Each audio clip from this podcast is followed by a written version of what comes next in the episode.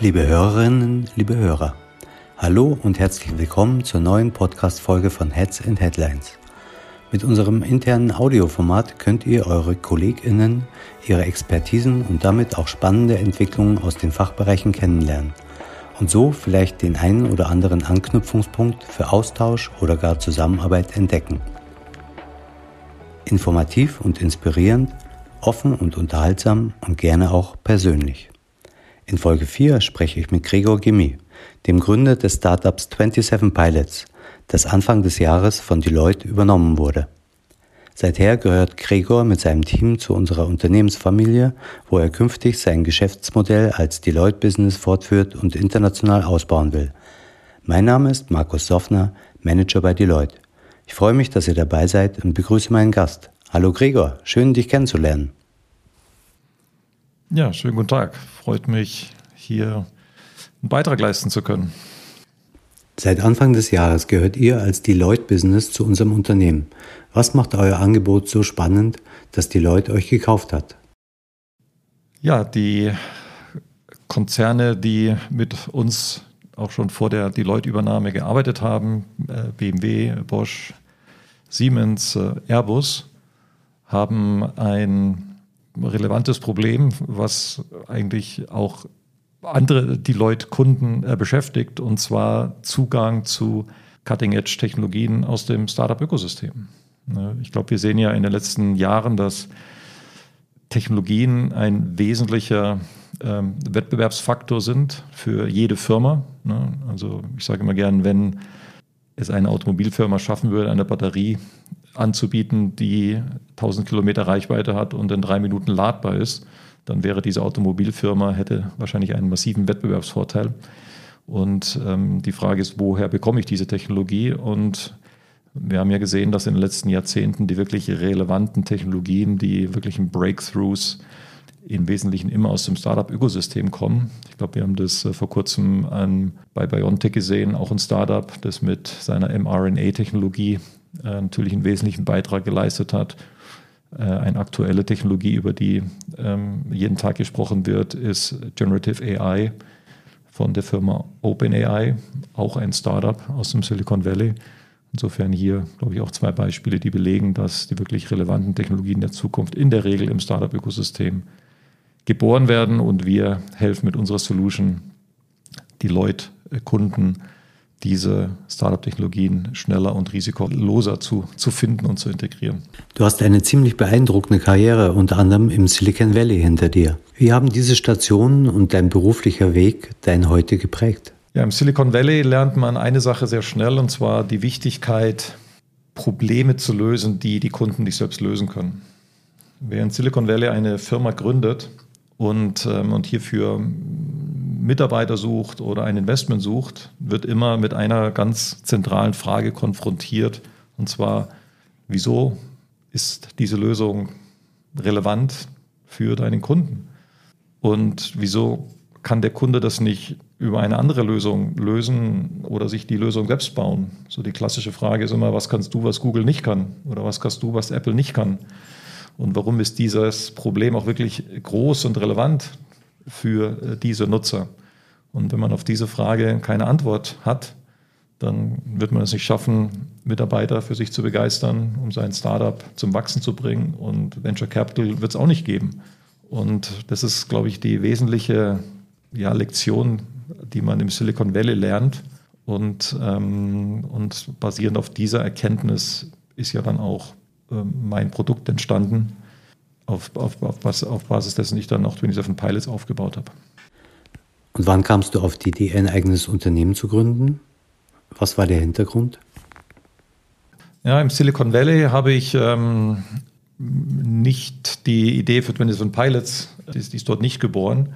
Im Silicon Valley habe ich ähm, einen anderen Software-Startup im Bereich Biotech gegründet und äh, auch verkauft äh, an eine Biotech-Softwarefirma. Aber als ich dann Jahre später zu BMW kam in München äh, in 2012, dort ist mir aufgefallen, dass BMW sagen wir, besser, schneller, mit weniger Risiko von mehr Startup-Technologien profitieren kann, wenn man ähm, ja, ein anderes Venturing-Modell ähm, etabliert. Das von dir entwickelte und auch in deinem Buch beschriebene Modell rät Unternehmen, lieber Kunden von Startups zu werden, anstatt aufwendig direkt in sie zu investieren. Welche Vorteile siehst du hier? Ja, in der, in der Regel, wenn Konzerne über, darüber nachdenken, von Startups strategisch zu profitieren, denken die initial erstmal an ein Investment und bauen gegebenenfalls eine Unit auf. Corporate Venture Capital Unit ist vielleicht äh, vielen von euch bekannt. Jetzt habe ich bei, ähm, bei BMW gesehen, und wenn man sich das auch mal durchdenkt, dass ein Investment, also heißt ein Minority Stake von einem Startup kaufen, löst jetzt ja im Prinzip kein technisches Problem. Also wenn ich, nehmen wir mal an, ich finde ein Startup, das eine Batterie entwickelt hat, die sich in drei Minuten auf 1000 Kilometer Reichweite äh, lädt. Ich gebe jetzt dem Startup ein paar Millionen Euro, um dann 0,3 Prozent von dem Startup zu besitzen. Naja, deswegen ist jetzt die Batterie ja noch nicht in meinem Auto. So, wenn ich die Batterie in meinem Auto haben will, brauche ich eine andere Transaktion. Da brauche ich keine Finanztransaktion, da brauche ich im Prinzip eine kommerzielle Transaktion. Das heißt, ich muss dem Startup entweder seine Batterie abkaufen oder ich muss den ganzen Startup kaufen. Das heißt, ich bin Nutzer, ich muss Nutzer sein, ich muss als Nutzer gegenüber dem Startup auftreten und nicht als Investor. Der Investor nutzt ja nicht die Technologie, sondern der Investor möchte mit der Startup-Aktie einen finanziellen Gewinn generieren. Eine Firma kann von der Aktie per se nicht profitieren. Ich meine, klar, wenn er Glück hat, kann er einen Aktiengewinn haben. Aber im Wesentlichen zielt ja der Corporate darauf ab, die Technologie schnell zu integrieren und zu nutzen. Und deswegen die Idee, dass man über Venture Clienting einfach sehr viel direkter und dadurch auch schneller an diese Technologie kommt, als über den Umweg erst ein Investment und danach versuchen, die Technologie zu kaufen. Ich denke, an der Stelle ähm, wechseln wir mal kurz zu unserem kleinen Fragensprint, den wir ja. zur Auflockerung mit reingebaut haben. Ein bisschen Persönliches. Wo bist du aufgewachsen, Gregor? Ich bin in Barcelona, Spanien aufgewachsen, obwohl ursprünglich geboren in München. Oh. Was war dein Lieblingsfach in der Schule? Mein Lieblingsfach in der Schule war Mathematik. Nicht ganz überraschend. Okay. Was war denn dein erster Job? Mein erster richtiger Job nach dem Studio war Strategieberater. Aha. Ja. Ein früher Verwandter. Genau. Das war mein erster Job. Mhm. Wie viele Sprachen sprichst du? Also ich habe sieben gelernt und ich spreche drei sehr gut und verstehe vier ganz gut. Wow. Was ist dein liebstes Reiseland? Wahrscheinlich immer noch Spanien. Das heißt, du sprichst auch Spanisch? Ich spreche Spanisch und kenne mich im Katalan auch ganz gut aus. Wow. Hast du ein verborgenes Talent neben den offensichtlichen? Ja, was ähm, viele vielleicht nicht so offen äh, wissen, ist, weiß nicht, Talent oder Passion ist ähm, Ausdauersport. So siehst du auch aus. Was ist die beliebteste äh, App auf deinem Handy? Die beliebteste App auf meinem Handy, sagen wir mal so, die meistgenutzte ist wahrscheinlich WhatsApp. Aber die jetzt wirklich auch am meisten Mehrwert bringt, ist wahrscheinlich Google Maps. Wenn du eine Stunde mehr am Tag Zeit hättest, was würdest du damit anfangen? Mehr lesen. Und welche Superkraft hättest du gerne? Hm. Die Superkraft sicherzustellen, dass hm, Tochter und Familie ja, glücklich zu machen. Das wäre, glaube ich, eine ganz coole Superkraft, dass man das auch wirklich äh, schafft, was sicher schwer ist. Mhm. Und wobei kannst du gut entspannen? Bei ruhiger Musik. Klassisch? Und Sport. Sport ist auch immer sehr mhm. wichtig. Ne? Aber ich mache Sport immer ohne Musik. Ah, okay. Ganz wichtig. Welche, welche Musik? Äh, Im Wesentlichen Fusion, Chill Out, so gemixte Musik ohne großen Star, der da losdudelt. Mhm. Okay, dann gehen wir nochmal in die Materie. Okay. In deinem kürzlich erschienenen Buch mit dem sanft provokanten Titel Kaufen statt investieren stellst du die herkömmliche Innovationsankaufmethode durch Corporate Venture Capital in Frage und sagst, sie würden den Fluss der strategischen Vorteile behindern. Ein spannender Blick, wie wir finden. Magst du da mal etwas ausholen? Ja, genau. Überlegt man sich mal als Privatperson, überlegt man sich mal zum Beispiel, man, ähm, man hat ein Bedürfnis, ne? zum Beispiel Hunger. Und, ähm, und dann sagt man, boah, da ist doch jetzt ein, äh, eine neue Bäckerei auf der anderen Straßenseite entstanden. So, jetzt habe ich Hunger. Gegenüber auf der anderen Straßenseite sehe ich äh, eine innovative Bäckerei und da gehe ich jetzt hin. Und was wäre denn rein spontan meine allererste Frage an den Bäcker? Dann würde ich wahrscheinlich sagen, ja, ich hätte gerne Brezel oder ein Brötchen. Wenn ich jetzt zu dem, und dann wird er mir das auch anbieten und versuchen zu verkaufen und da wird es auch schnell zu einer Bedürfnisbefriedigung geben. Wenn mir die Sandwich schmeckt, komme ich wieder und wenn sie mir nicht schmeckt, komme ich nicht wieder. Das ist jetzt für uns sehr logisch. Was macht eine Firma mit Corporate Venture Capital? wenn die ein Bedürfnis hat, und nehmen wir das mal Bedürfnis X, dann geht die zum Bäcker und fragt nach einer Aktie.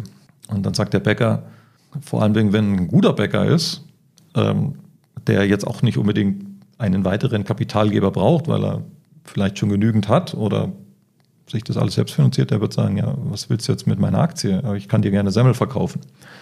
Und das ist im Prinzip auch immer die Antwort, die eigentlich ein Startup auch gibt. Die guten Startups haben sehr viel Kapital. Und ähm, wenn ich natürlich als Corporate hingehe und sage, ich habe ein Bedürfnis, ein Technologieproblem, was mir deine Technologie gegebenenfalls löst und verkaufe mir doch mal ein paar Aktien, dann stocke ich damit den Problemlösungsprozess. Weil jetzt der Startup erstmal sagt, warum soll ich hier eine Aktie verkaufen? Ich kann dir gerne mein Produkt verkaufen, aber wieso soll ich jetzt eine Aktie verkaufen? Weil natürlich baue ich mir damit auch ein Risiko ein in, mein, in meine Bäckerei, weil es könnte ja sein, dass, mein Startups könnte ja sein, wenn jetzt der eine potenzielle Investor BMW ist, dass dann vielleicht der Audi gar nicht mehr bei mir einkaufen will. Und, ähm, und somit ähm, füge ich natürlich auch dem Startup ein bisschen Schaden zu. Ne? Also das Investment ist in dem Sinne wirklich erstmal eine Bremse für den Technologiezugang und dadurch den, für den Innovationsprozess und auch eine Bremse, die nicht unerheblich wenig Geld kostet. Weil wenn ich jetzt als Corporate mal einen Fonds aufbauen will, einen Investmentfonds, der kostet ja massiv Geld. Ne? Das kostet ein Fonds von 1, 2, 300 Millionen. Die muss man auch erstmal haben. Dann bin ich auch schnell bei äh, siebenstelligen Beträgen, um erstmal die Struktur für so einen Fonds aufzubauen. Es dauert in der Regel zwei, drei Jahre, bis mal so ein Fonds steht.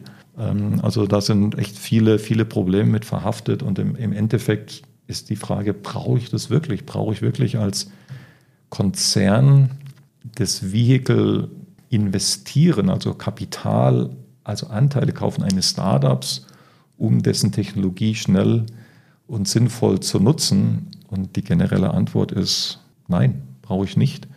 Die Startups, die mein Geld brauchen, die mein Kapital brauchen, sind in der Regel auch nicht die, deren Technologie gut genug ist. Weil wenn sie wirklich gut wäre, dann hätten sie ja schon Kapitalinvestoren. Das heißt, was ist deine Lösung mit 27 Pilots für solche Unternehmen, die eben nach Lösungen im Technologieumfeld vor allem suchen? Wir raten in Unternehmen, eine Venture Client Truppe, Einheit, Abteilung aufzubauen. Also ein, ein, ein Team mit Methoden und Prozessen, das darauf fokussiert ist, schnell die relevanten Probleme im Konzern zu finden, also die Probleme, die Startups am besten lösen und dann schnell und risikoarm die Startups im globalen Ökosystem zu finden und den Technologietransfer hier zu schaffen, ohne die Notwendigkeit eines Kapitalinvestments, das davor zu schalten. Das ist in der Basis unsere, unsere Value Proposition. Vom eigenständigen Start-up hin zur weltweit größten Wirtschaftsprüfungs- und Managementberatungsorganisation. Der Wandel, den ihr gerade durchlauft, ist sicher eine spannende und vermutlich auch anstrengende Angelegenheit. Zumal dieser Wandel ja jeden Mitarbeiter, jedes Team und jede Ebene ebenso betrifft wie die gesamte Planung eurer Unternehmungen. Wie fühlt sich das gerade an, ein halbes Jahr nach dem alles verändernden Vertrag? Also in der Summe fühlt sich sehr gut an, weil ich als Unternehmer und als Erfinder dieses, dieses Modells natürlich, für mich steht im Vordergrund, dass mein Produkt weltweit von so viel wie möglich Konzernen genutzt wird. Und über die weltweit größte Beratungsfirma habe ich natürlich jetzt einen ganz anderen Zugang zu Entscheidern und zu Konzernen, den ich mir, den ich ohne die Leute hätte ich sehr, sehr lange gebraucht, um den selbst aufzubauen. Hm. Und das merke ich jetzt schon in den ersten sechs Monaten, dass wir Opportunities generieren, die wir ohne die Leute jetzt nicht so schnell gehabt hätten, von Spontanterminen der Deutschen Bank über Burda oder Bertelsmann bis hin zu der DRK, also oder, oder also insofern, und das ist das, was im Endeffekt 90 Prozent der ja, ausmacht. Ne? Es gibt auch noch so die 10 Prozent, ne, das sind natürlich dann die, sagen wir, die operativen und Geschäftsmodellintegrationen, die äh, notwendig sind. Die Frage ist, wie schnell muss man das machen? Muss man das jetzt in drei Monaten machen oder kann man das auch über drei Jahre machen? Ähm, die sind natürlich, da gibt es natürlich äh, sicher ein paar Anpassungsschmerzen, aber das ist, glaube ich, notwendig. ist auch, wenn man sich einen neuen Schuh kauft, der drückt dann vielleicht hier und da mal ein bisschen, aber in der Summe ähm, merkt man, dass das schon besser ist, als barfuß durch die Gegend zu laufen. Insofern ähm, alles gut und ich glaube auch, dass die Erfahrung, die jetzt die Leute mit diesen Pilots macht, ähm, sicher auch ein Learning ist für die Leute, um dann in der Zukunft mit weiteren jüngeren Firmen äh, zusammenzuarbeiten. Was ich auch noch auf dieser 90-Prozent-Ecke betonen will, ist, dass ich einen hohen Enthusiasmus bei den Partnern sehe für unser Produkt. Und was die Partner jetzt auch in diesen sechs Monaten gesehen haben, ist, dass der Kunde aufhorcht, wenn unter der Produktpalette oder dem Produktportfolio, was ein Deloitte-Partner jetzt in der Regel vorstellt, Venture Client Solutions hat aktuell nur Deloitte. Es hat kein PwC, es hat kein McKinsey und Firmen wissen, dass Startups relevant sind und wenn jetzt ein Deloitte-Partner kommt und sagt, ich helfe dir mit Startups und ich habe hier eine Solution, die funktioniert bei BMW, die funktioniert bei Airbus, das nennt sich äh, Venture Clienting. Und die Experten, die sich am meisten darin auskennen, die haben wir gerade bei uns integriert, dann kommt es da, glaube ich, in der Regel schneller zu einem Oh, let's talk, als ähm, viele andere ähm, Offerings, die ja weniger differenziert sind als das, was der generische, sagen wir mal, Consulting-Markt ähm, offeriert. Ne? Und das, das spüre ich auch und das fühlt sich, glaube ich, auch gut an. Hm. Klingt mega spannend und vielversprechend. Wir sind sehr gespannt auf die Zusammenarbeit. Lieber Gregor, vielen Dank für das interessante Gespräch. Liebe HörerInnen, danke fürs Zuhören und bis zum nächsten Mal.